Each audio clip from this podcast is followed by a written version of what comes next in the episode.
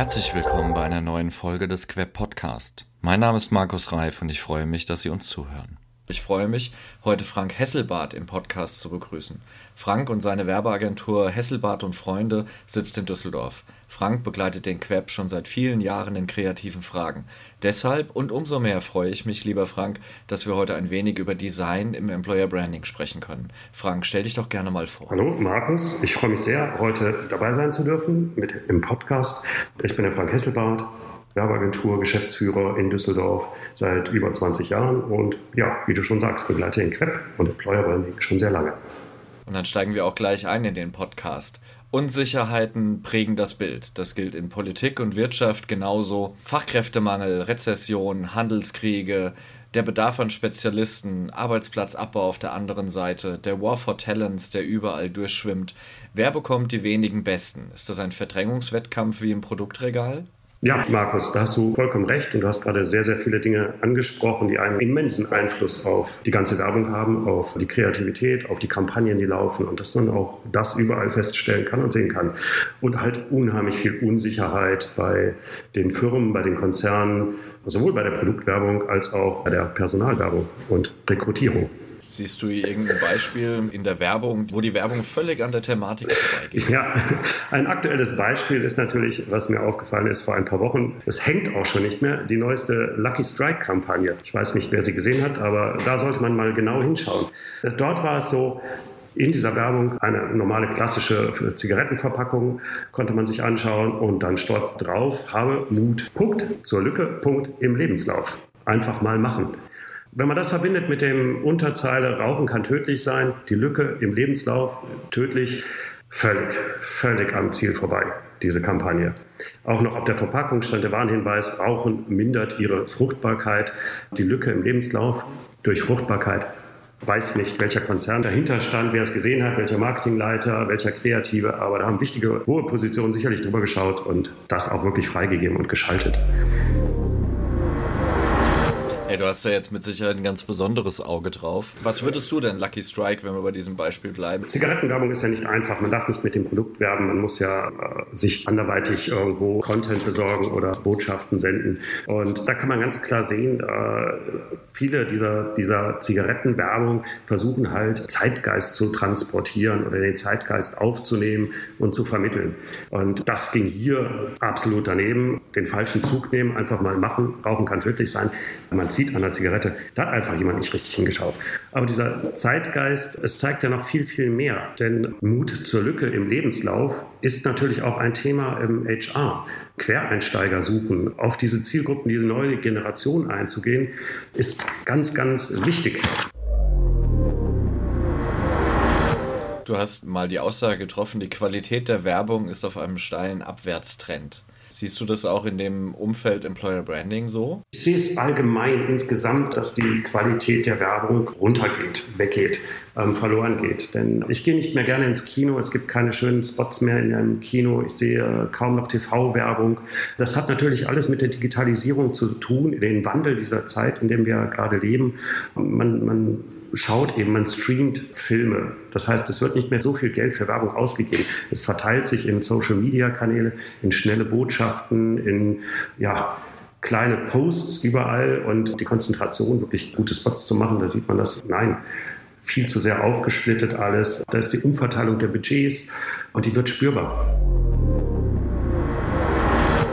Wir erleben ja in den typischen Aufstellungen der Unternehmen, was Employer Branding angeht, einen Mix auf der einen Seite aus HR Professionals, auf der anderen Seite aus Marketing Professionals. Und gerade bei dem Thema Employer Branding spielen ja beide eine große Rolle. Jetzt kommst du ja aus der sehr kreativen und designorientierten Ecke.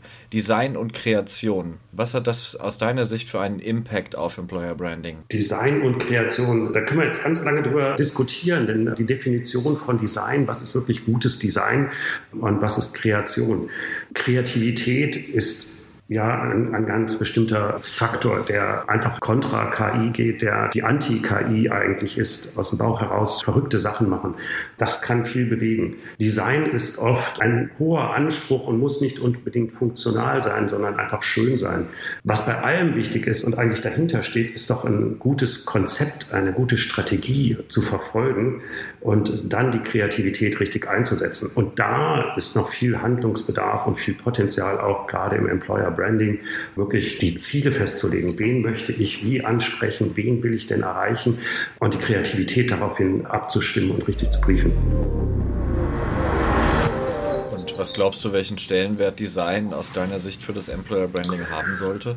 Es hat einen sehr, sehr hohen Stellenwert. Der wird im Moment unterschätzt. Im Moment versucht man authentisch, ehrlich zu sein. Man versucht es oft auch aus eigenen Ressourcen, die Social-Media-Kanäle zu füllen.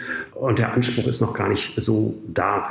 Das Design muss einfach durchgehend sein und das Design oder eben die Kreativität, das Konzept durchgehend gestaltet werden. Und da fehlt mir oft der Anwerbungsprozess. Ja, der ist gut gestaltet. Die Werbung draußen ist erstmal gut. Ich hole die Leute ab. Aber es ist dann auch durchgestaltet durch den ganzen Bewerbungsprozess bis, bis hin zur, zur Aufnahme, bis zur Einstellung da gibt es meiner Meinung nach noch sehr viel Bedarf, auch die Agenturen mit einzubinden und durch deren Kreativität einfach noch einen Wettbewerbsvorteil zu verschaffen. Ich nehme viele Bewerbungsprozesse sehr innengerichtet wahr, also die zu wenig Fokus auf den potenziellen Mitarbeiter legen. Glaubst du, dass die Unternehmen den Bewerber nicht genug fokussieren? Und was könnten sie vielleicht besser machen?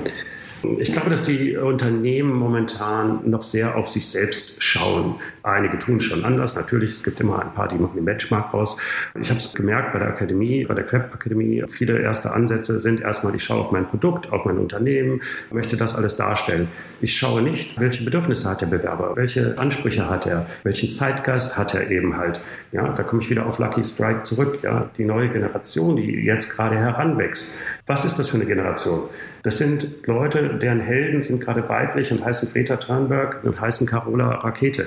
Das ist eine, eine ganz neue Generation. Die hat nicht mehr Geld im Fokus und Besitz im Fokus. Sie will sharen, sie will teilen, sie will Dinge teilen. Und wir müssen uns diese Generation genau anschauen, um sie wirklich mit Konzept dort abzuholen, wo sie stehen.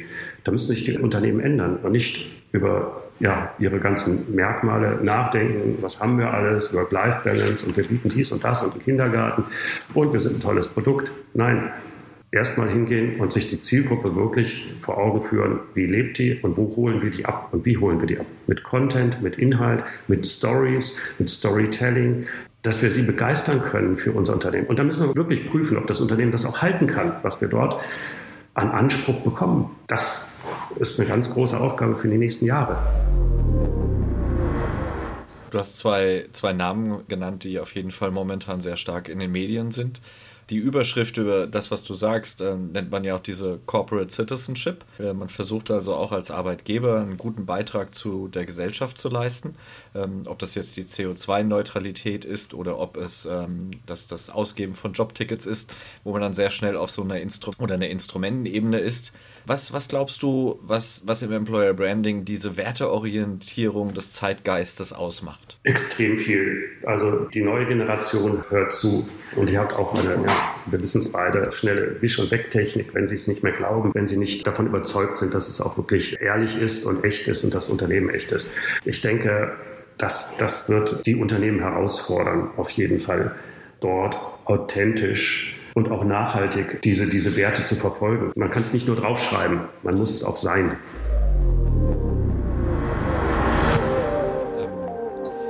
Was würdest du jetzt den Kolleginnen und Kollegen aus unserer Zunft empfehlen, die sich mit den Themen Employer Branding, Recruiting, Personalmarketing auseinandersetzen?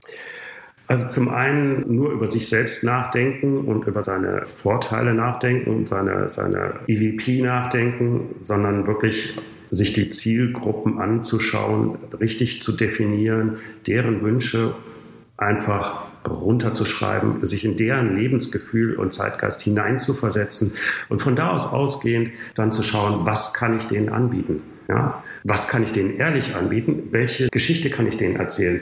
Denn wir sind heute im Employer Branding eigentlich Entertainer. Wir sind keine Werber mehr, die, die ein Produkt, Unternehmen als Produkt verkaufen, sondern wir sind Entertainer, die die Leute dort mit Content und Storytelling versuchen abzuholen und zu begeistern für unsere Unternehmen. Und sie hören am besten zu, wenn wir sie verstehen. Es ist ja ein Plädoyer für sehr authentisches Employer Branding, was unter den Attributen Zielgruppenorientierung, zeitgeistig und werteorientiert, glaube ich, zusammenzufassen. Richtig. Und bei alledem trotz allem, wir haben eine Aufgabe, wir haben Ziele, wir wollen so und so viele Einstellungen realisieren, wir müssen ganz bestimmte Positionen besetzen, wir müssen ganz bestimmte Qualitäten bekommen, Qualifikationen bekommen, ganz bestimmte Skills setzen wir voraus, die wir haben wollen. Das muss übereinander kommen. Und da ist es wiederum authentisch, ehrlich, aber nicht langweilig.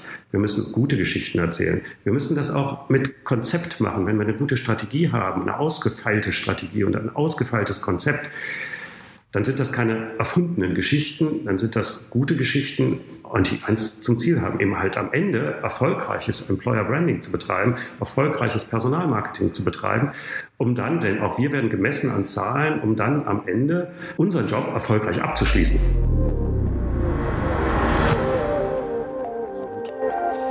Ähm, hast du zum Ende unseres Podcasts noch ähm, eine, eine gute Botschaft an unsere Zuhörer? Ein, ein, ein kleines Teil liegt mir noch auf der Seele als Nachtrag. Wir bieten ja für die junge Generation, für die kommende Generation alles an, an Kindergärten, an Homeoffice, an Teilzeit. Da ist ganz viel Angebot, was aber alle auch haben, Work-Life-Balance, Homeoffice. Ja, kein Unternehmen bisher kümmert sich darum, was passiert denn mit den Eltern. Kümmern wir uns auch um die Eltern dieser jungen Menschen, die wir einstellen wollen. Auf die kommt dort ein großes Problem zu. Die werden sich kümmern müssen, zu Hause die Eltern pflegen. Da ist auf jeden Fall Potenzial, dass sich Konzerne auch dort herum kümmern und den Neueinstellungen die Möglichkeit bieten, vielleicht die Eltern pflegen zu lassen oder die Zeit zu geben, sich um ihre Eltern zu kümmern. Denn wir wissen, die demografische Kurve, die wird noch einige Auswirkungen auch haben auf diese nächste Generation. Ja, neben Childcare, was in den letzten 30 Jahren vorherrschend war, kommt Eldercare noch mit Ja. hinzu als zusätzliches Instrument in der Zukunft. Und da ist noch äh, eine große Lücke, um sich abzusetzen und sich zu präsentieren oder als guten Arbeitgeber darzustellen. Lieber Frank, das war ein netter Plausch über den Wert von Design im Employer Branding. Danke, dass du dir Zeit genommen hast für uns. Ich danke dir. Es hat mir Spaß gemacht und ich freue mich auf die nächsten Jahre. Wer mehr über Frank wissen möchte, findet Frank Hesselbart und Freunde GmbH Branding, Advertising, Interactive unter www.hesselbart.de, Hesselbart mit TH. Das war der Queb Podcast zum Design im Employer Branding. Vielen Dank und Ihnen viel Erfolg bei Ihrer Arbeit.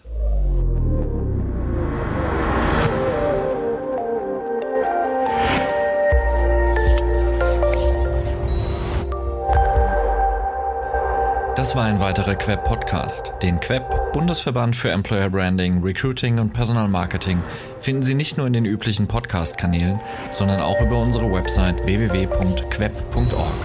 Vielen Dank fürs Zuhören. Ich verabschiede mich, Ihr Markus Reif und der Queb Quality Employer Branding.